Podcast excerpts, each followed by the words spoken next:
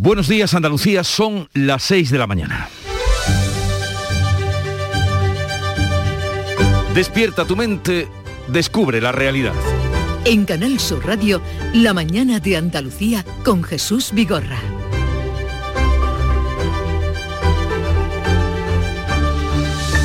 Compás de espera en el conflicto con Ucrania. Rusia tiene ya por escrito las respuestas de la OTAN y Estados Unidos a su petición de que las repúblicas soviéticas no ingresen en la Alianza Atlántica. La respuesta ha sido un no rotundo, mas se abre a un tiempo de diálogo y admite la posibilidad de orientar los misiles nucleares y el territorio para las maniobras militares de Estados Unidos. Moscú se aviene a estudiarlo y debe decidir si opta por seguir negociando o cumple su amenaza de invadir Ucrania. El secretario de Estado norteamericano americano, Anthony Blinken, no hace concesiones, pero ofrece sí un camino diplomático serio y retrasa la hipotética invasión al mes de febrero. Y en medio de este ambiente hostil, y para que no falte de nada, Corea del Norte lanza otros dos misiles nucleares hacia el mar del Japón en su sexto ensayo en lo que va de año. En cuanto a la situación del COVID, pues siguen bajando la tasa de contagios, pero no así el número de fallecidos que fue de 64 en las últimas horas en Andalucía, la cifra más alta de la sexta ola. En España también decrece la tasa COVID, pero con 215 muertos en el recuento diario, como alguien dijo en el tiempo más eh, terrible como si un avión cayese cada día en España. Conteo que ha dejado de hacer y publicar el Servicio Extremeño de Salud como hacía hasta ahora de lunes a viernes, porque entiende que en esta fase de la pandemia lo significativo es la incidencia a los 14 y a los 7 días. Así es que solo darán datos una vez a la semana, o sea, los jueves, un día como hoy, y seguro que esta iniciativa tendrá seguidores. Mientras que en Andalucía el consejero de Salud, Jesús Aguirre, dará cuenta del estado de la sanidad en un pleno extraordinario que se va a celebrar mañana viernes a partir de las 2 de la tarde. El pleno que desde hace días venían pidiendo PSOE y Unidas Podemos, al final lo han conseguido con la ayuda de Vox. El debate está servido. En Canal Sur Radio, la mañana de Andalucía con Jesús Vigorra. Noticias. Carmen Rodríguez Garzón. Buenos días, Carmen. ¿Qué tal? Muy buenos días, Jesús. Pues vamos a comenzar sabiendo qué tiempo tendremos para hoy. Hoy esperamos cielos eh, nubosos en la vertiente mediterránea, sin descartar lluvias débiles y ocasionales, que serán más probables al oeste de Málaga y también en la provincia de Almería. En el resto de la comunidad, intervalos de nubes medias y altas, sin descartar también alguna precipitación débil y ocasional de madrugada. Las temperaturas con pocos cambios, el viento de componente este con rachas fuertes en la vertiente mediterránea y también en el estrecho. Andalucía registra el mayor número de fallecidos diarios en la sexta ola, 64. Ya se han superado las 12.000 víctimas mortales desde que comenzara la pandemia. Y en el conjunto de España el Ministerio de Sanidad comunicaba este miércoles 215 muertes por COVID, son 167 menos que la víspera. 133.500 nuevos contagios. Fueron casi 8.500 ayer en Andalucía. La incidencia acumulada en España está en algo menos de 3.200 casos por cada 100.000 habitantes y es de 1.245 en Andalucía. Ha bajado 71 puntos y esto demuestra la caída del impacto de la sexta ola. En los hospitales andaluces hay actualmente 2.321 pacientes con COVID. Con este escenario, la Consejería de Salud ya anuncia que va a pedir esa prórroga de 15 días más del pasaporte COVID para acceder a hospitales, residencias y locales de hostelería. Prorrogar durante 15 días eh, la petición, la exigencia de petición del pasaporte COVID, tanto en restauración, ocio nocturno, eh, sociosanitario y, sanitario.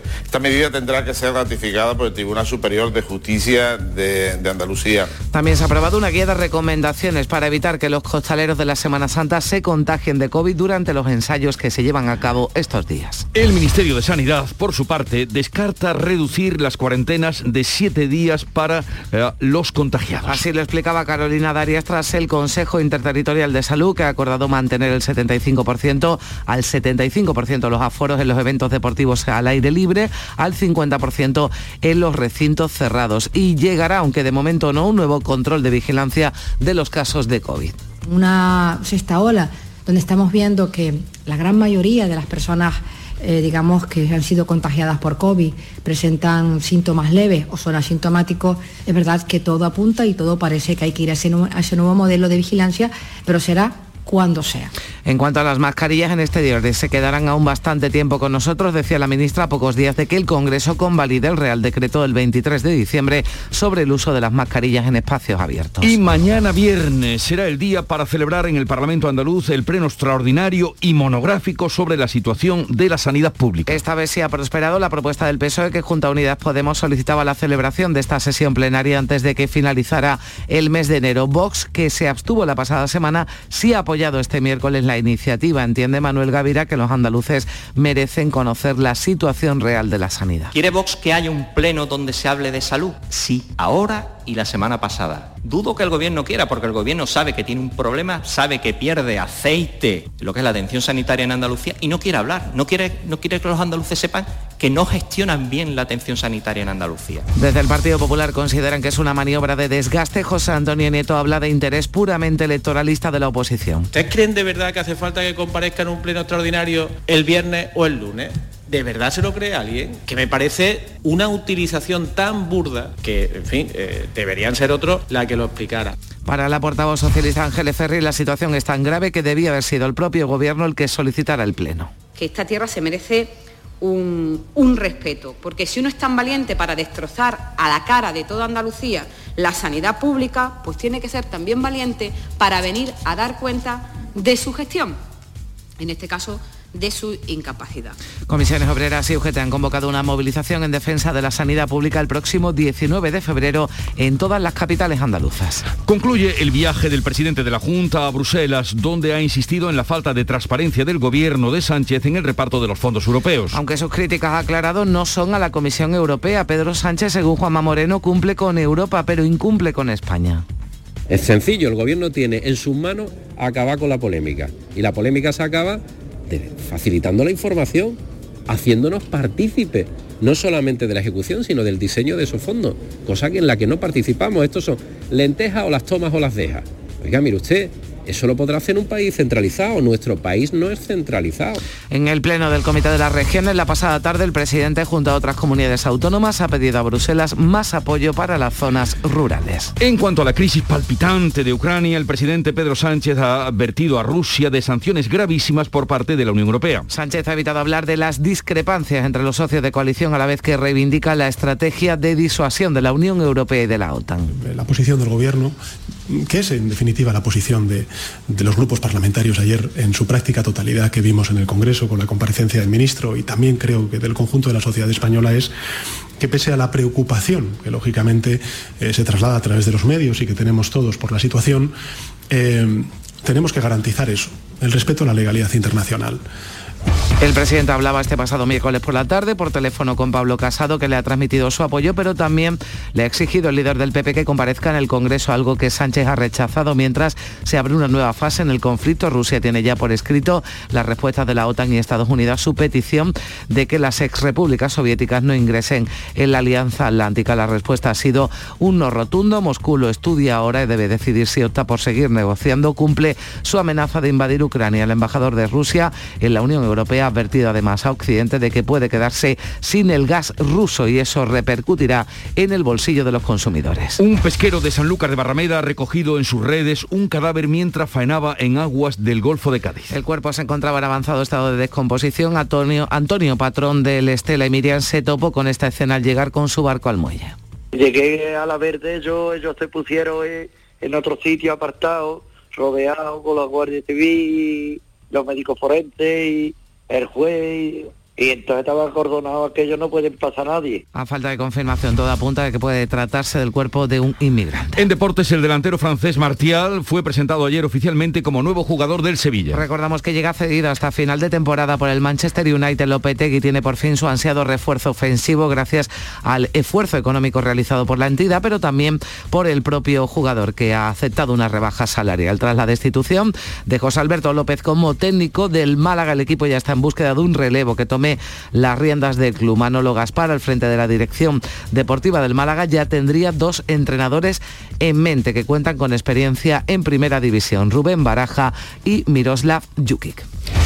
Y vamos a ver cómo cuenta este día, cómo refleja la actualidad la prensa que ya ha revisado para ustedes. Beatriz Galeano, buenos días. Buenos días. La crisis de Ucrania en el exterior y la reforma laboral en el interior son los dos grandes temas eh, que aparecen hoy en las portadas de los principales eh, periódicos españoles. En el mundo, Biden planta cara a Putin, la puerta de la OTAN está abierta, Estados Unidos rechaza las exigencias rusas e insiste en que Ucrania es bienvenida en la alianza, dice el mundo. En ABC también hay sobre, habla sobre esta crisis de Ucrania, pero relacionado con la política de nuestro país. Casado concede a Sánchez lo que le niegan sus socios. El líder de la oposición llama al presidente del gobierno para garantizarle su apoyo en la crisis de Ucrania. Dice ABC y el país, Estados Unidos responde a Moscú que la OTAN no cierra la puerta a Ucrania. Como decía también la reforma laboral en toda la prensa, en el país el gobierno podrá sortear la reforma laboral con el Fondo Europeo o también aparece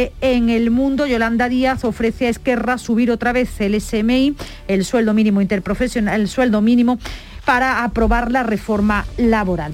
En la prensa de Andalucía destacamos en el sur de Málaga los últimos del Perchel, fotografía para cuatro vecinos de este barrio malagueño que es uno de, los, de uno de los antiguos bloques en alquiler comprados por una promotora para hacer pisos de lujo. En la voz de Almería, más control de la costa por el narcotráfico y las pateras. El Ministerio del Interior va a destinar casi 6 millones de euros para ese sistema de vigilancia. Y terminamos eh, con el Día de Córdoba. El Reina Sofía realiza uno de cada cuatro trasplantes en Andalucía. Pese a la pandemia, los injertos de órganos han aumentado en el Hospital Cordobés un 5%. Y vamos a conocer la agenda del día de este jueves 27 de enero. Beatriz Almeda, buenos días. Buenos días. Hoy sale la EPA del cuarto trimestre de 2021. La anterior encuesta de población activa, la de julio a septiembre, fue muy buena. La vicepresidenta económica Nadia Calviño ha avanzado que espera también buenos datos de empleo. El Consejo General del Poder Judicial vota hoy el último informe sobre la ley de la vivienda. La ministra de Sanidad, Carolina Darias, comparece en el Congreso para informar sobre la evolución de la sexta ola y de la nueva estrategia de vacunación, esa que recomienda a los que se han contagiado esperar hasta cinco meses antes de ponerse la dosis de refuerzo. Acto de entrega en Sevilla del premio Sabino Fernández Campo lo preside la ministra de Defensa, Margarita Robles. Y fuera de nuestra frontera, además de mirar a Rusia y Ucrania, seguiremos sin quitar ojo al Reino Unido porque el informe sobre las fiestas de Boris Johnson está a punto de publicarse y si es desfavorable lo puede poner aún más contra las cuerdas. Xiomara Castro toma posesión de su cargo de presidenta de Honduras. El rey Felipe asiste en representación de España. La mañana de Andalucía echa a andar en lo informativo, pero comenzó a las 5 con Charo Padilla. ¿Qué te ha sorprendido hoy? Buenos días, ¿cómo ha empezado? Pues mira, muy motivada, porque he puesto una, canción motivadora, le he dicho a la gente que qué le motiva. Entonces he, tenido respuestas de todo tipo. Y hemos aprendido mucho con Samuel, que es ganadero, es sevillano, es veterinario y tiene eh, ganadería extensiva. Y hemos aprendido a, diferenciar entre la ganadería extensiva y intensiva. Y que se puede complementar y que la extensiva aporta una cosa que la intensiva a lo mejor no aporta. En fin, ha sido muy enriquecedor y también hemos ido a Granada, al mercado de San Agustín, allí está un kiosco de fruta y verdura en el exterior, muy conocido, muy famoso, y hemos hablado con Iván, es eh, una generación, ya la segunda generación de, este, de esta empresa, mm, son eh, ocho personas que las que manejan eh, esa frutería y, y también hemos aprendido mucho sobre no sé, sobre la motivación, sobre emprender, sobre, sobre todo, ¿sabes una cosa? Que son gente que le gusta lo que hace y a pesar de ser las 5 de la mañana, a mí me admira muchísimo escuchar a gente que se levantándose a las 3 de la mañana aman su trabajo y disfrutan, disfrutan haciéndolo y nos, lo hacen sentir. Pues como nosotros, Charo, también, como nosotros. ¿Nos ves motivados? Vamos, yo a las 3 de la mañana, cuando soy despertado, digo, ¡qué alegría! ¡Qué alegría! Ya, ya estaba deseando que sonara para irme para la radio, hombre, por favor. que me, me absorbe como si fuera al vacío. Bueno, ya han, notado ustedes la motivación que tenemos. Gracias, Charo. y, es así y es real. Y además llega la música de Antonio José y Morat, Lo que hará mi boca, que llega de Canal Fiesta Radio.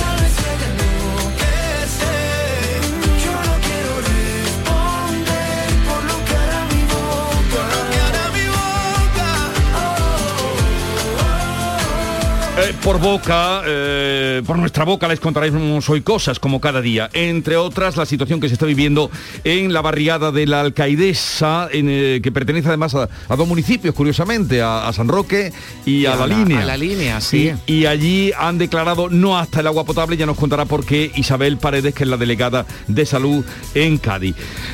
Vamos a tener dos, um, dos visiones del conflicto Rusia-Ucrania que a todos nos tiene muy pendientes. Por una parte, eh, a partir de las 9, con Svelana Kramarenko, que es cónsul de Ucrania en Málaga, y por otra parte con Mira Milosevic, que es una investigadora del Real Instituto Elcano. Ella es eh, rusa, supongo que por el segundo apellido Juaristi, pues eh, hija también de, de madre española, es doctora en estudios europeos, investigadora también de Derecho Internacional y es la rusa que nos dará también su versión de lo que le llega, de lo que allí está pasando.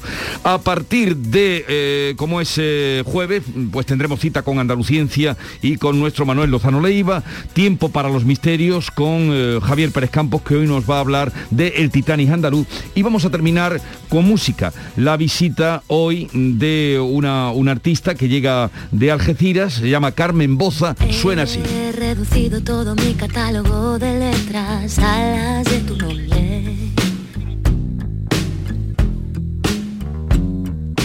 Para que cuando se me trabe la lengua sepa pronunciarte.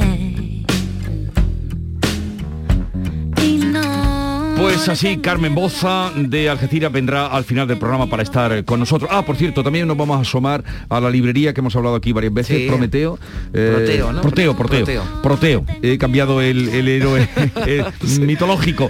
eh, Proteo, que eh, ya lo contaban ayer en, en Como el nuestra ave compañera. fénix, además, Y- ha resurgido. Y sobre todo con ayuda de los lectores y de los Sí. escritores, ardió la biblioteca y les pilló en una situación Y ya han terrible. abierto, y ya están en marcha, y han bien, abierto. Pues bien. hoy nos asomaremos a estos amigos de la biblioteca, de la librería Proteo de Málaga. Bueno, sigan ahora atentos a la información, que es lo que a esa hora de la mañana les ofrecemos en Canal Sur Radio. La mañana de Andalucía. El sabor de un cardito de pollo aneto es gloria, porque en aneto lo hacen como yo, solo con ingredientes frescos y naturales de verdad, cocinados a fuego lento y nada más, fresco y natural, como un campo al amanecer, sin exagerar. Si te preocupa no tener un plan para el viernes 4 de febrero, que es normal, por favor deja de preocuparte. Escucha, viernes 4 de febrero, bote especial de 130 millones de euros de euromillones. No creo que exista un plan mejor, la verdad.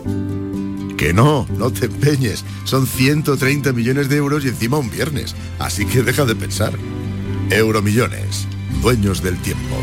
Loterías te recuerda que juegues con responsabilidad y solo si eres mayor de edad.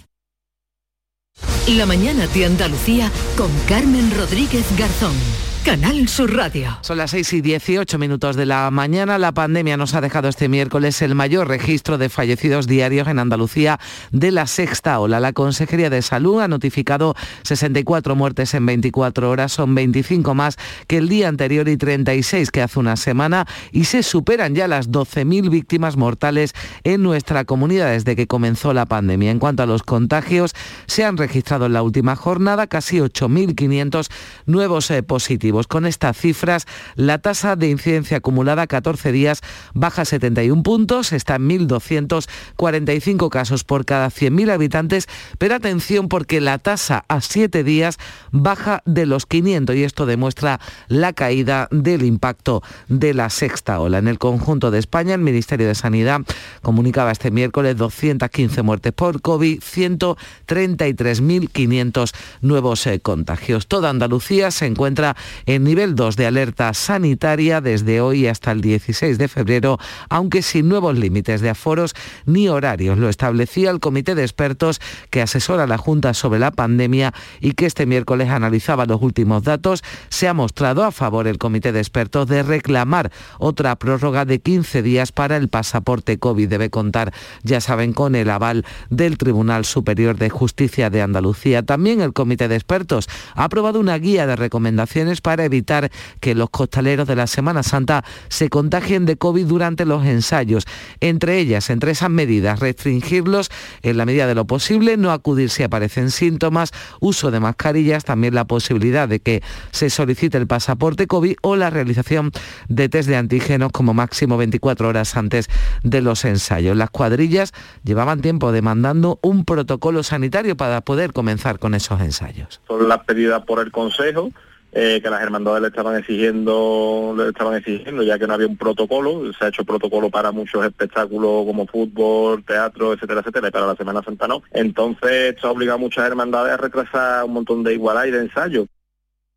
Y la ministra de Sanidad, Carolina Darias, ha defendido que se mantengan los siete días de cuarentena por contagio. Solo una comunidad ha planteado la reducción de días aislados. Se ha avanzado además en la discusión, escuchábamos antes a Darias, sobre un nuevo modelo de vigilancia que implicaría dejar de hacer testeos masivos, pero todavía no ha llegado el momento. Preguntada la ministra por la cuarta dosis a los más mayores, reconocía que ahora la estrategia de vacunación se, se centra en la tercera. Aún hay que administrar 15 millones de dosis de refuerzo, decía Darias.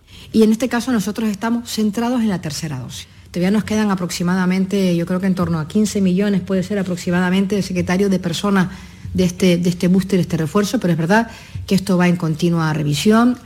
Darías que va a comparecer este jueves en el Congreso para informar sobre la evolución de la sexta ola y también sobre la nueva estrategia de vacunación que recomienda, ya saben, a los que se han contagiado esperar ahora hasta cinco meses antes de ponerse la dosis de refuerzo. Y será mañana viernes cuando se celebre finalmente el pleno extraordinario sobre la situación de la sanidad pública en el Parlamento andaluz. Será a partir de las 2 de la tarde, pese a que la pasada semana la abstención de Vox impidió la celebración celebración de este pleno, ayer la Diputación Permanente de la Cámara aprobaba su convocatoria. Lo hacía con el voto a favor de PSOE y Unidas Podemos, que conjuntamente habían llevado de nuevo esa solicitud, y el apoyo ahora sí de Vox. PP y Ciudadanos, los partidos del Gobierno, se han abstenido. Será mañana viernes, pero incluso se había contemplado la posibilidad de celebrarlo el domingo, dado que debía realizarse antes de que concluyera el mes de enero. Por su parte, los sindicatos, comisiones obreras y UGT han convocado una movilización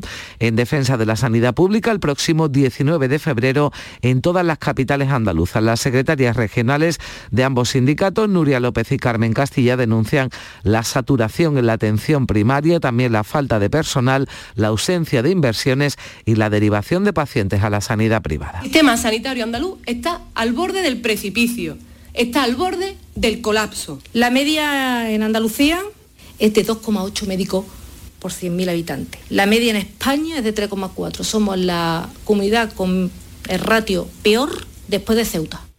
Dejamos el COVID a un lado y hablamos eh, de ese último caso primero del año, caso crimen machista en Andalucía, en la localidad granadina de Algarinejo. Se vive hoy el segundo de los tres días de luto decretado por el ayuntamiento en señal de duelo por la muerte de Mónica, una mujer de 50 años asesinada por su marido el martes en la pedanía de Fuentes de Cesna. Administraciones, sindicatos, ciudadanos y asociaciones feministas se concentraban este miércoles en señal de duelo. La presidenta de la plataforma 8M y 25N, Francisca Fullerat, ha resaltado la importancia de que el entorno de las víctimas denuncie, aunque reconoce que la sensibilidad social es cada vez mayor. El apoyo de la familia está evolucionando positivamente y que esa es la primera instancia a la que las mujeres suelen, cuando tienen la fuerza suficiente y pierden el miedo, en ese momento esas mujeres son capaces de plantearse esto es una injusticia, yo no tengo por qué vivir de esta manera, tengo derecho a ser una mujer libre y voy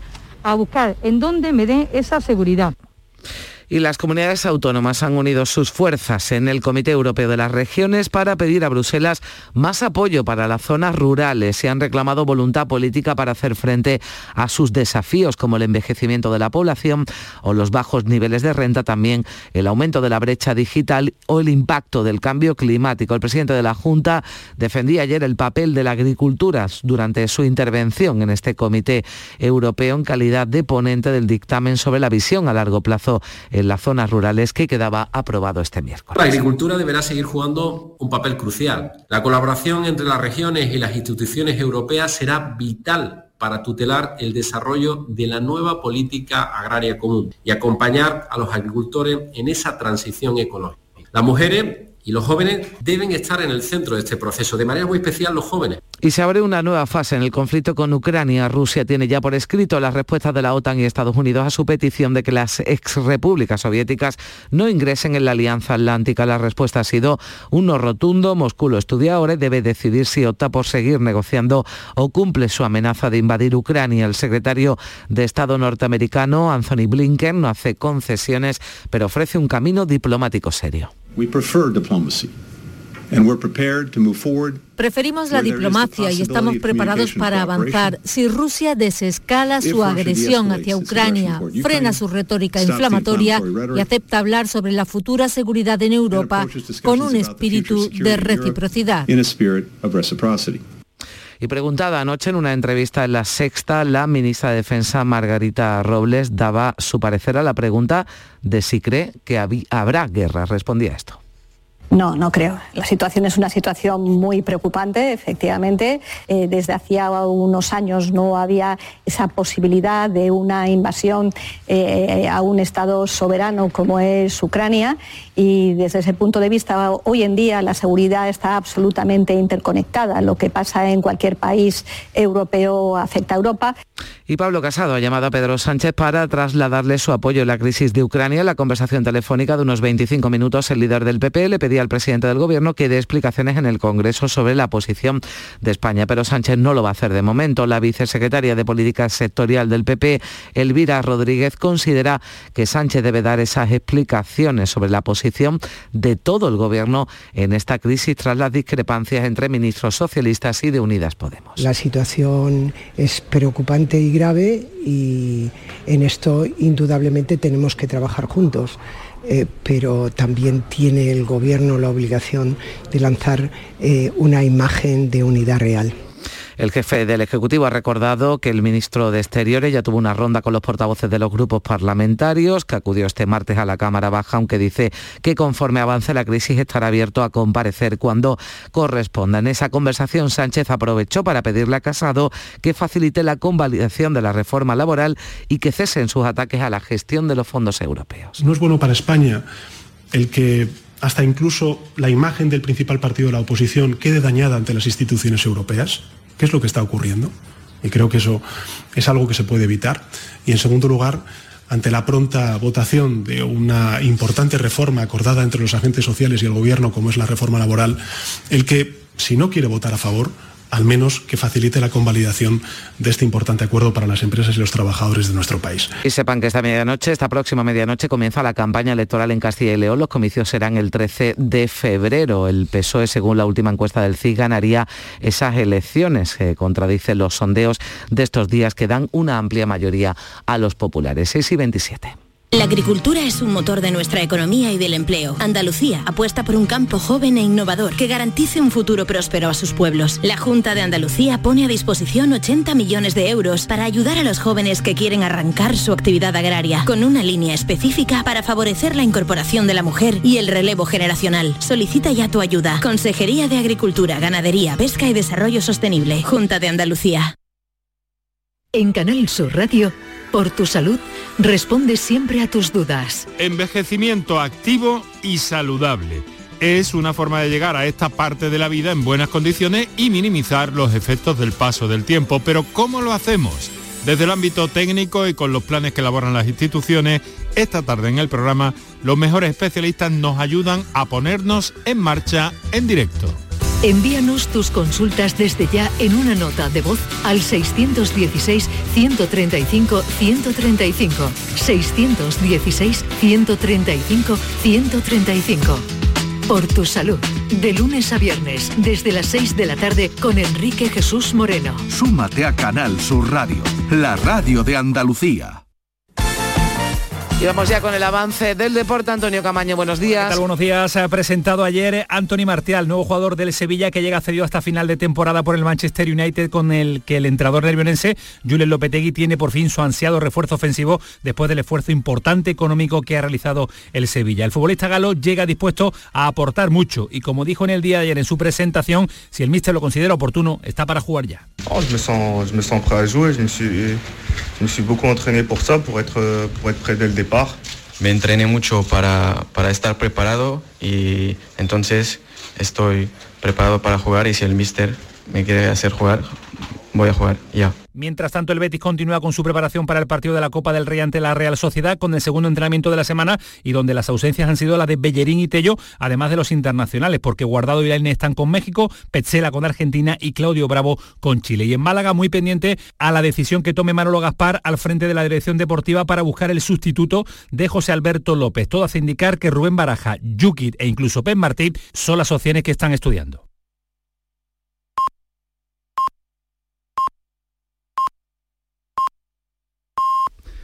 Andalucía son las seis y media de la mañana. La mañana de Andalucía con Jesús Vigorra. Y con Carmen Rodríguez Garzón vamos a repasar en titulares eh, lo más destacado de la actualidad de hoy.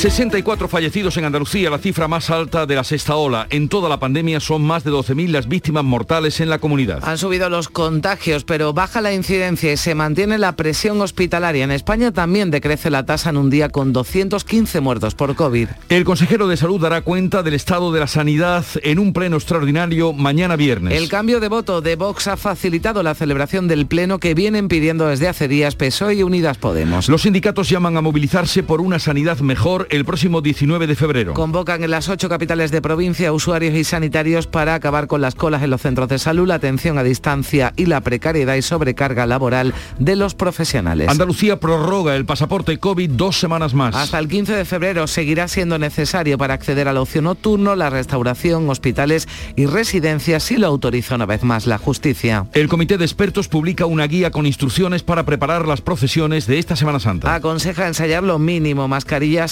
FFP2 para los costaleros y también facilitar la ventilación debajo de los pasos eliminando faldones. Sanidad mantiene las cuarentenas de siete días y los aforos deportivos tal y como están ahora. Esto es en el 75% al aire libre, en el 50% en interiores. Tampoco contempla por ahora eliminar la obligación de llevar mascarilla en el exterior. La ministra Darias informará hoy al Congreso. Granada recuerda a la mujer asesinada por su marido con una condena firme del terrorismo machista. Administraciones, sindicatos, asociaciones feministas y municipios de Granada se han concentrado en señal de duelo por el asesinato de su vecina Mónica, de 50 años. El Comité de Regiones de la Unión Europea aprueba el dictamen para impulsar las zonas rurales, la propuesta que ha llevado el presidente de la Junta a Bruselas. Desde allí ha insistido en que sus críticas a Sánchez por el reparto de los fondos europeos no son críticas a la Comisión Europea. Bildo, la CUP, el BNG y Esquerra harán hoy una declaración conjunta sobre la reforma laboral. El gobierno sigue sin contar con los apoyos necesarios para convalidar la reforma que ya está en vigor. La ministra de Trabajo confía en convencer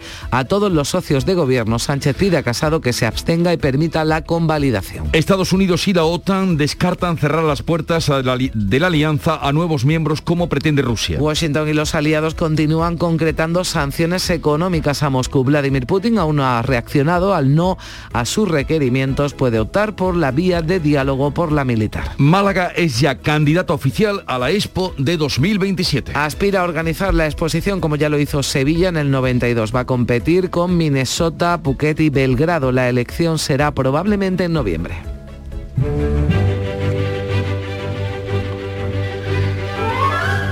Hoy la iglesia celebra a Santa Ángela de Mérici. Es la patrona de la juventud y de los estudiantes. Mañana, por cierto, pues será eh, Santo Tomás de Aquino, o sea que tiene que ver una santa de estudiantes y un patrón. Sus primeros años transcurren entre riquezas y lujos que no, no la hacían feliz. Pero a los 35 años perdió a su familia y acudió al templo donde se produce su conversión. Luego vendió todo lo que tenía y lo repartió entre los pobres. La leyenda. Y vamos a repasar este 27 de enero, tal día como hoy, de 1984. Michael Jackson sufre quemaduras graves en la cabeza, recordarán ustedes, recordarás, Carmen, Sí, sí, sí, de, de cuando se incendió mientras estaba cantando su éxito Billie Jean, que es este para un anuncio de Pepsi Cola en Los Ángeles cuando los fuegos artificiales que habían preparado, suele pasar o ha ocurrido en muchas ocasiones, explotaron quemando gran parte del cuero cabelludo del cantante. Ya y después no sé si fue, ¿no? Antes o después cuando ya se inició esa deriva, ¿no? Sí, ya. eh, deriva y también declive. Sí, desde luego. De un artista grandísimo. eh, Eso sí, no, eso es indiscutible. Después ya eh, podemos eh, opinar, debatir y criticar incluso Pero- muchas de las bueno, pues cuestiones no personales, pero desde luego artistazo y para Una- mí de los mejores del U- siglo XX. Una genialidad. Y tal día como hoy, de 2010, Steve Jobs, presidente de Apple, entonces presentó el iPad, que revolucionó todo, un nuevo ordenador tipo tableta, que como tal se le conoce, tableta, y, y también se recuerda, pues 2010, no hace tanto, 11 años, 11 años de la tableta. Y la... Y, y, que se te olvidaba cita del una. día. Ah, no, espérate. Espérate, a la cita, que se te ha olvidado una efeméride, Jesús. Pero te va a gustar esta cita. No, pero espérate, espérate, que está sonando aquí el cumpleaños feliz, un día como hoy, que no sabemos cuál, ¿no, Víctor? No sabemos. Del siglo pasado, ¿no? Siglo Eso sí. pasado, siglo Del pasado. siglo pasado, pues eh, nacía Jesús Vigorra, así que felicidades. Muchas gracias. Mira. En ruso. ¿no? Cumpleaños feliz en ruso. Víctor, desde luego eres una caja de sorpresa. A ver cómo suena en ruso. Pues la cita era un guiño, pero ya lo habéis descubierto. Eh, gracias por vuestra felicitación. La cita es esta. Eh, cada mañana, cuando nos despertamos, nacemos. Una cita de la escritora Tita Merello y, pero Tita y vosotros lo habéis descubierto. Muchas gracias. Bien, eh, vamos a ver qué cuentan los periódicos de hoy, este 27 de enero, Beatriz, de segunda andanada de prensa.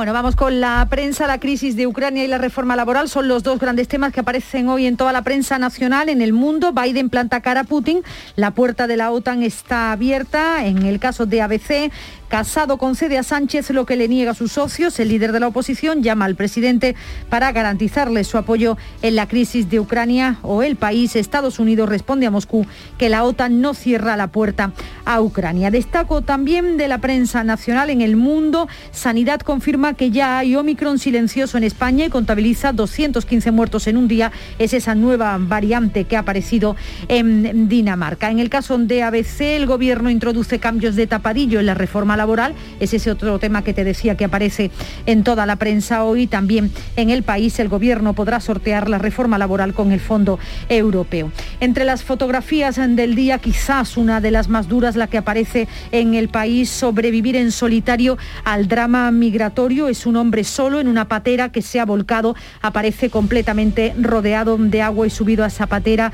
Eh, ha ocurrido en las costas de Florida, es la Guardia Costera de Americana la que ha facilitado esa fotografía que da idea de la tragedia y de la dificultad que pasan para llegar a las eh, costas, en este caso a las de Florida. Ayer mismo fueron rescatadas 319 personas en aguas de Canarias, o sea que es una imagen que también podríamos ver en cualquiera de nuestras costas. En cuanto a la prensa de Andalucía, en sur de Málaga, los últimos del Perchel, eh, fotografía para cuatro vecinos de uno de los antiguos bloques en alquiler de este barrio de Málaga, comprados por una promotora ahora para hacer pisos em, de lujo. En la voz em, de Almería, más control de la costa por el narcotráfico y las pateras. El Ministerio del Interior va a destinar 6 millones de euros en reforzar el sistema de vigilancia.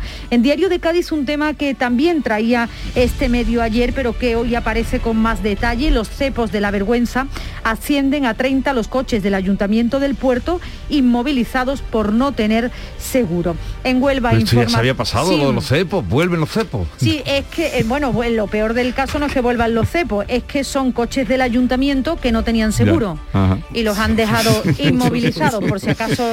Ah, ya, ya, ya. Ay, es que- no, no era el otro sentido el que la- tenía que la- se acabó. La gravedad no son los cepos. ¿Te acuerdas tú de los Efectivamente, cepos? la gravedad No, no es, el coche que tiene Sí. el cepo.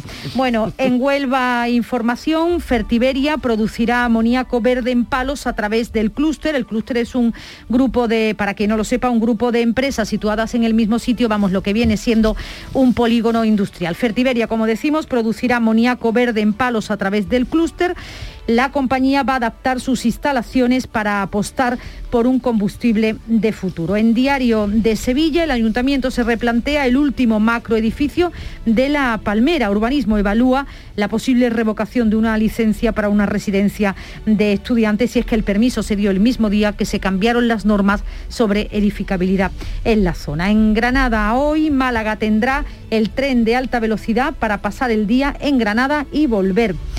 Y en Vivaja, en el holocausto nazi, dejó 144 jiennenses asesinados fueron exterminados en los campos de concentración. Aparece un reportaje sobre ellos en el Día Internacional en memoria de las víctimas del Holocausto. Y para terminar el Día de Córdoba, el Reina Sofía realiza uno de cada cuatro trasplantes en Andalucía y en la foto de portada una de esas bonitas historias, algo más que lazos de sangre, una mujer que ha donado un riñón a su hermano que padecía una enfermedad grave. 6.40 minutos de la mañana, sigue la información en Canal Sur Radio. En Vitaldent, este mes, 15% de descuento en tu tratamiento dental. Porque sabemos que tu sonrisa no tiene precio. ¿Cuál? ¿Mi sonrisa? ¿Será la mía? Oye, ¿y la mía? Claro, la vuestra y la de todos. Hacer sonreír a los demás no cuesta tanto. Pide cita en el 900 101 001 y ven a Vitaldent. Si te preocupa no tener un plan para el viernes 4 de febrero, que es normal, por favor deja de preocuparte. Escucha, viernes 4 de febrero, bote especial de 130 millones de euros de euromillones. No creo que exista un plan mejor, la verdad. Que no, no te empeñes. Son 130 millones de euros y encima un viernes. Así que deja de pensar. Euromillones, dueños del tiempo. Loterías te recuerda que juegues con responsabilidad y solo si eres mayor de edad. El programa del Yoyo. Un programa en el que nos gusta reírnos prácticamente de todo, con momentos muy surrealistas, historias imposibles y mis ocurrencias, claro. El programa del Yoyo. Disfruta del lado amable de la vida. De lunes a jueves desde las 10 de la noche. Quédate en Canal Sur Radio, la radio de Andalucía. La mañana de Andalucía con Carmen Rodríguez Garzón. Canal Sur Radio. Son las 6 y 41 minutos de la mañana. Hoy vamos a conocer eh, la encuesta de población activa del cuarto trimestre de 2021. La publica esta mañana el Instituto Nacional de Estadística. En el tercer trimestre se sumaron 359.000 ocupados. Se superó la barrera de los 20 millones, un nivel que no se registraba desde el inicio de la anterior crisis en 2008. La vicepresidenta económica Nadia Calviño espera de nuevo datos positivos de empleo y de afiliación. Bueno, yo espero que los datos de la encuesta de población activa confirmen lo que ya hemos visto eh, con la afiliación a la seguridad social. Y es que el mercado de trabajo eh, tiene un comportamiento verdaderamente extraordinario. Y a falta de una semana para que la reforma laboral sea votada en el Congreso, el Gobierno se esfuerza en conseguir los apoyos para que salga adelante ante la negativa del PP y las reticencias mostradas por PNV y Esquerra. La ministra de Trabajo, la vicepresidenta Yolanda Díaz, ha criticado a los partidos que no apoyan al decreto ley por razones políticas. Me da un poco de pena que cuando se habla de una norma tan importante, las razones que se aduzcan sean razones de proyectos políticos. Yo no estoy haciendo política, lo que estoy es defendiendo los derechos de los trabajadores y las trabajadoras de mi país. Antes les contábamos que Pedro Sánchez en esa conversación telefónica que había mantenido ayer con Pablo Casado le había trasladado al líder del PP que al menos se abstuviera en esa votación. Pero los populares mantienen su negativa a cualquier cambio de la ley de 2012, así lo decía ayer el portavoz del partido José Luis Martínez Almeida. Tenemos una reforma laboral que funciona y tenemos una propuesta de reforma laboral que no es ninguno reivindica de los intervinientes que vaya a servir para mejorar el marco del mercado laboral.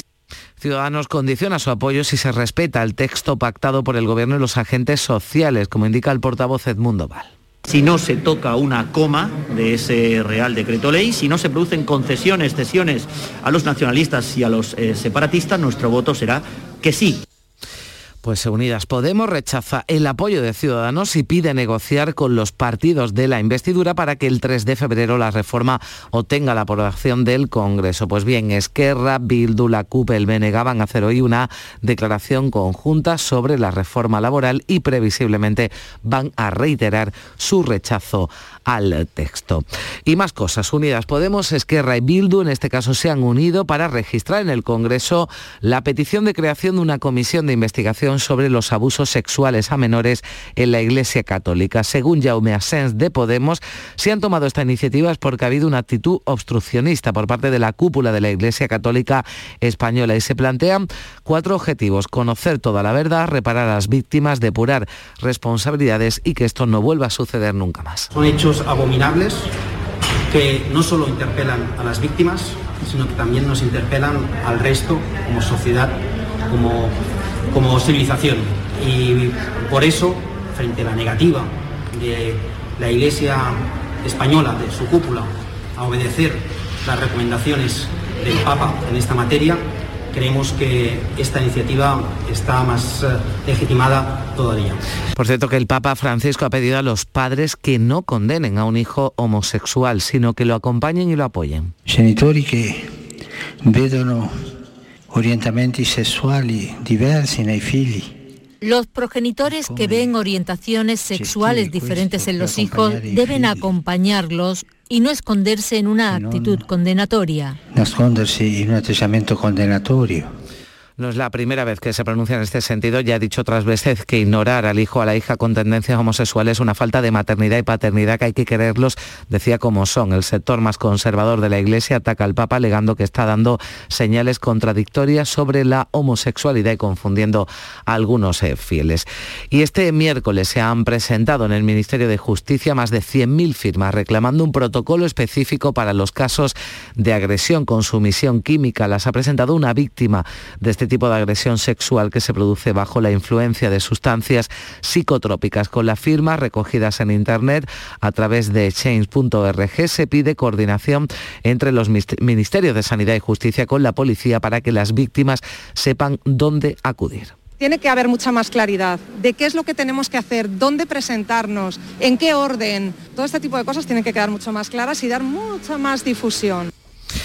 Y detrás de la crisis de la que venimos hablando, de la crisis entre Ucrania y Rusia, también hay grandes intereses económicos. Las dos cabezas visibles son el presidente ruso Vladimir Putin y el estadounidense Joe Biden. En medio Europa, que necesita gas natural y cerca del 40% lo importa de Rusia. Es además la ocasión perfecta para que Estados Unidos entre en el mercado del gas en Europa. La tensión está disparando en España el coste de otras materias primas como el petróleo. De hecho, el precio del gas se ha disparado ya un 18% en un solo día en Europa por temor a un conflicto armado entre Rusia y Ucrania. En el caso de España, nuestro principal proveedor de gas es Argelia, que también ha subido sus tarifas un 5%. Después, y en menor medida, Estados Unidos y Rusia nos suministran casi el 9% del gas, aunque los contratos de este hidrocarburo que firma España nos dan cierta estabilidad, como explicaba el catedrático de Economía Aplicada de la Universidad de Sevilla, José Manuel Cansino. La mayor parte de los contratos que España tiene de gas natural en el suministro son contratos de largo plazo y por tanto la subida que en este momento se ha dado del precio como consecuencia del conflicto entre Rusia y Ucrania no parece que se vayan a trasladar de inmediato a unos precios más altos, salvo en el caso de los buques metaneros. Por cada euro que sube el gas, sube dos euros el precio de la luz en el mercado mayorista porque muchas centrales de producción de electricidad funcionan quemando gas. Así que es de suponer que el precio de la electricidad seguirá subiendo en las próximas semanas, vinculado también a la crisis de Ucrania. Hoy ha bajado, baja ligeramente, casi un 2%, pero se mantiene por encima de los 230 euros el megavatio hora. Y sobre la posibilidad de que se produjera un conflicto armado entre Rusia y Ucrania, ha dicho el vicepresidente de la Junta y responsable de turismo, Juan Marín, que no le haría ningún favor a la primera industria de Andalucía y de España, como es el turismo. No es que afectara al turismo, es que afectaría al conjunto de Europa al conjunto de Europa y, yo creo que sería una crisis a nivel mundial, sobre todo en un momento como este, económica, ¿no? Así que espero y deseo que la diplomacia resuelva este conflicto y que se quede todo en un susto. Y España ha formalizado ya la candidatura de Málaga para albergar una exposición internacional en 2027. De celebrarse la muestra tendría un impacto económico de casi 3.000 millones de euros y podría generar más de 30.000 puestos de trabajo. La capital de la Costa del Sol compite por ahora con Minnesota, con Phuket y Belgrado. Lo hace con un proyecto titulado La Era Urbana hacia una ciudad sostenible para celebrar este evento entre el 5 de junio y el 5 de septiembre del 27. El embajador en París y miembro de la Oficina Internacional De Exposiciones presentaba ayer la candidatura, una presentación en la que estaba el subdelegado del Gobierno en Málaga, Javier Salas. Continúa de esta forma el trabajo del Gobierno de España para conseguir este objetivo común en el que todas las administraciones debemos estar implicadas y que es que Málaga tenga su éxito. Y el Ayuntamiento de Sevilla celebra hoy pleno en el que se va a abordar la participación estatal en la financiación de las obras del tramo norte de la línea 3 del metro. Los empresarios sevillanos han mostrado su disposición a participar en la financiación y para ello será necesaria una modificación de la ley como planteará la consejera de Fomento al Gobierno Central en la reunión de la semana que viene. La fórmula será similar a la empleada en la línea 1. El presidente de los empresarios de Sevilla, Miguel Ruz, explicaba en Canal Sur que la referencia es el convenio de 2005 que fue una colaboración público-privada con participación del Estado y de la Junta. Se trataría de una garantía extra de fondos. Que si por alguna causa no hay suficiente financiación pública por parte del Estado, por parte de la Junta de Andalucía, por parte del Ayuntamiento, estamos en un momento muy adecuado desde el punto de vista financiero en el que hay fondos de inversión y tenemos entidades financieras que están dispuestas y muy interesadas en, en poder financiar este proyecto. Y Renfe va a restablecer a principios de febrero 14 de los 34 servicios diarios de cercanías en Málaga, que fueron cancelados en noviembre por el déficit de maquinistas. Así llegamos a las 7, menos 10 minutos se quedan en Canal Sur Radio en RAI con la información local. En la mañana de Andalucía de Canal Sur Radio, las noticias de Sevilla. Con Pilar González.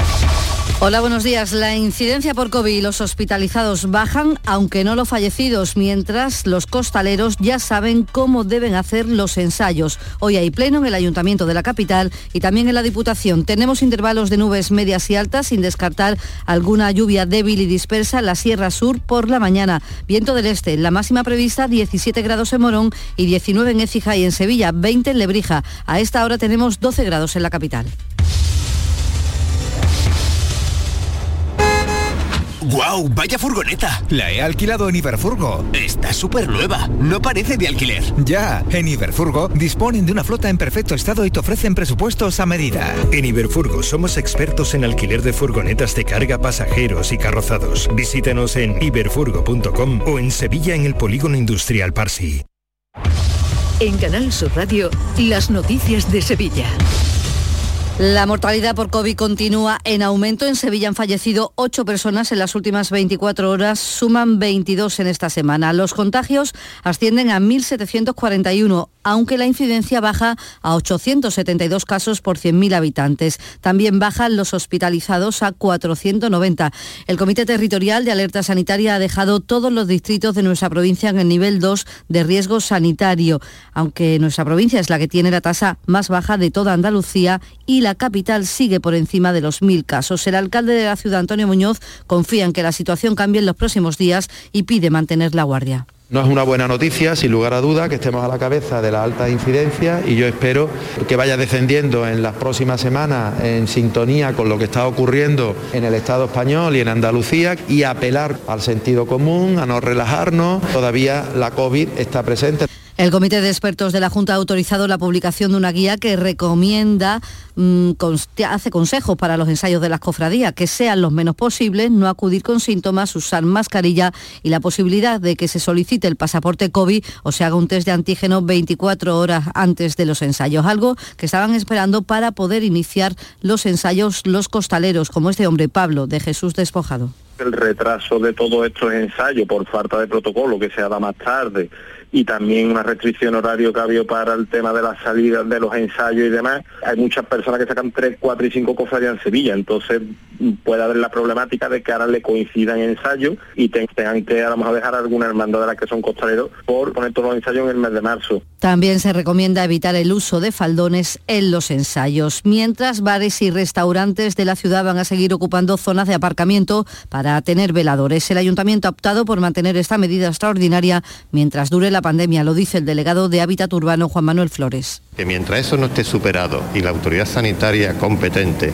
no declare que la pandemia COVID-19 esté superada, mantendremos las medidas excepcionales para evitar, diríamos, que la actividad se pare o tengamos los problemas que tuvimos en la primera fase de pandemia cuando hubo que adecuar las circunstancias a la realidad que se estaba viviendo. Y los hosteleros piden que esos veladores se queden de forma permanente en los aparcamientos. El presidente de la patronal, Antonio Luque, pide al ayuntamiento que ayude de esta manera a la recuperación del sector. Eh, lucharemos para que esas tarimas, que no son más de 50, pues se puedan quedar permanentemente, porque así salvará negocio de su cierre eh, y además una cosa muy importante que liberará la senda peatonal para que el peatón pueda caminar y el negocio pueda tener su velador y pueda, y pueda facturar. En más asuntos, el Ayuntamiento de Sevilla celebra esta mañana a las nueve y media pleno en el que se va a abordar la participación estatal en la financiación de las obras del tramo norte de la línea 3 del metro. Los empresarios sevillanos han mostrado ya su disposición a participar en la financiación y para ello será necesario la modificación de la ley, como planteará la consejera de Fomento al Gobierno Central en la reunión de la próxima semana. El presidente de la Confederación de Empresarios de Sevilla, Miguel Rus, ha explicado aquí en Canal Sur Radio que se trata de una garantía extra de fondos lo que se hace es un proyecto de colaboración público-privada en que se licita una concesión y es que las empresas que licitan y que se pueden adjudicar el proyecto pues se comprometen a conseguir la financiación que sea necesaria para que ese proyecto no quede pendiente o pueda quedar varado por falta de capacidad o responsabilidad presupuestaria de alguna de las entidades. El alcalde ve con buenos ojos la entrada de capital privado en la construcción del metro. Para Antonio Muñoz lo importante es licitar las obras cuanto antes posible. Que si eso puede ayudar a acelerar, a, que la inversión tome velocidad, nunca mejor dicho, bienvenido sea esa entrada de capital privado que no es nada atípico en muchísimas infraestructuras eh, que ocurren en nuestro país. Y en el pleno de hoy también se va a abordar, además de el metro, otros asuntos como la polémica licencia de obras concedida por el, en el número 38 de la Avenida de la Palmera para construir una nueva residencia de estudiantes. Y desde Ciudadanos, su portavoz Álvaro Pimentel, pues va a pedir actuaciones urgentes en la barriada de la Corza. Un plan integral de actuación para mejorar los acerados, el mobiliario urbano, las calzadas, las zonas verdes, la iluminación y la limpieza. También queremos que se ejecuten obras de manera urgente para mejorar los acerados y el mobiliario urbano Izquierda Unida lleva una moción al Pleno para que se tomen medidas contra el cambio climático. También Pleno en la Diputación se va a tratar sobre las críticas del ministro de Consumo a las granjas de intensivas de ganado y la proposición de ley promovida por el PP, Ciudadano y Vox para modificar la ley forestal andaluza y el plan especial de ordenación de las zonas de regadío al norte de la corona forestal de Doñana. Y en los palacios, la primera fase del parque logístico de Palenquivir estará finalizada este mismo año. Las obras acaban de comenzar en 75 hectáreas con una inversión privada de 170 millones de euros. El alcalde de Los Palacios, Juan Manuel Valle, calcula que este parque logístico supondrá la creación de 7.000 puestos de trabajo de forma directa y espera que se convierta en el punto neurálgico de logística, ya que está cercano a los puertos de Cádiz, Algeciras y Sevilla, justo en el futuro enlace de la autopista de Cádiz con la Nacional Cuarta corregimos el déficit empresarial que había en nuestro pueblo, pero además permite la llegada de grandes empresas de la logística, no solo de la provincia, sino de Andalucía. Y no en vano, pues se va a convertir en el tercer parque logístico de la provincia. En Lebrija se ha colocado la primera piedra de una promoción de 45 viviendas en régimen especial de alquiler. Se invierte Gobierno y Junta casi 4 millones de euros y en EFIJA la consejera de Igualdad inaugura hoy la residencia de gravemente afectados para personas con trastorno de espectro autista Polaris que depende de la Fundación APRONI. Y todavía en la provincia Pruna tiene nuevo alcalde, se llama Ricardo Guerrero, investido en un pleno extraordinario después de que Francisco López Sánchez renunciara al cargo una vez que el Tribunal Supremo confirmará la sentencia que lo inhabilita para cargo público durante siete años por la contratación irregular de un arquitecto. 6 de la mañana y 57 minutos. Te levantas del sofá y coges la bici, paras a por un refresco, reciclas la lata en el contenedor amarillo y esa lata se transforma en una llanta de la bici de alguien que se toma un refresco, recicla la lata y esa lata se transforma en una llanta de la bici de alguien que se toma un refresco. Cuando reciclas, formas parte de un mundo que no deja de girar. Recicla más, mejor, siempre. Mancomunidad del Guadalquivir y Ecoembes. Hay muchos psicólogos, pero muy pocos valorados entre los tres mejores de España en los Doctoralia AdWords y Francisco Hidalgo del Centro Avanza es uno de ellos. Nuevo centro especializado en psicología para niños y adolescentes en Sevilla Este, con tu primera visita gratuita. Déficit de atención, hiperactividad, dificultades académicas. Más información en avanza.com con doble N. Llámanos al 651 63 63 63. Las noticias de Sevilla. Canal Sur Radio. En suceso les contamos que la Policía Nacional está vigilando las inmediaciones de los colegios Portacel y Buen Pastor en Nervión, en la capital, por numerosas llamadas de padres alertando de la presencia de un individuo que merodea durante las entradas y, salidas de los alumnos. Y en el polígono Pisa, en Mairena, la policía ha desmantelado un casino ilegal. En Cultura, en el Teatro Lope de Vega, se estrena hoy y hasta el domingo Un hombre de paso, que supone la vuelta al teatro de Antonio de la Torre.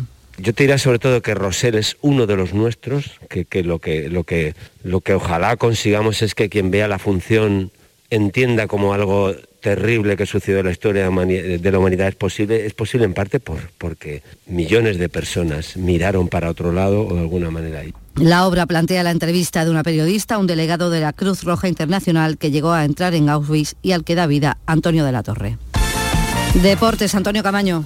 El último fichaje del Sevilla, el delantero francés Martial, fue presentado ayer oficialmente como nuevo jugador del conjunto hispalense, club al que llega cedido hasta final de temporada por el Manchester United, con el que el entrenador nervionense, Julio Lopetegui, tiene por fin su ansiado refuerzo ofensivo después del esfuerzo importante económico que ha realizado el Sevilla. Fue presentado ayer el jugador y lo tiene claro. Si Lopetegui lo considera oportuno, comentó que está para jugar. Y el Betis continúa con su preparación para el partido de la Copa del Rey ante la Real Sociedad, segundo entrenamiento de la semana, ausencias de Bellerín y Tello, además de los internacionales, porque Guardado y Lainez con México, Pechela con Argentina y Claudio Bravo está con Chile. A esta hora tenemos 12 grados en Brene, 11 en el Coronil, 11 también en Araal, 12 grados en Sevilla.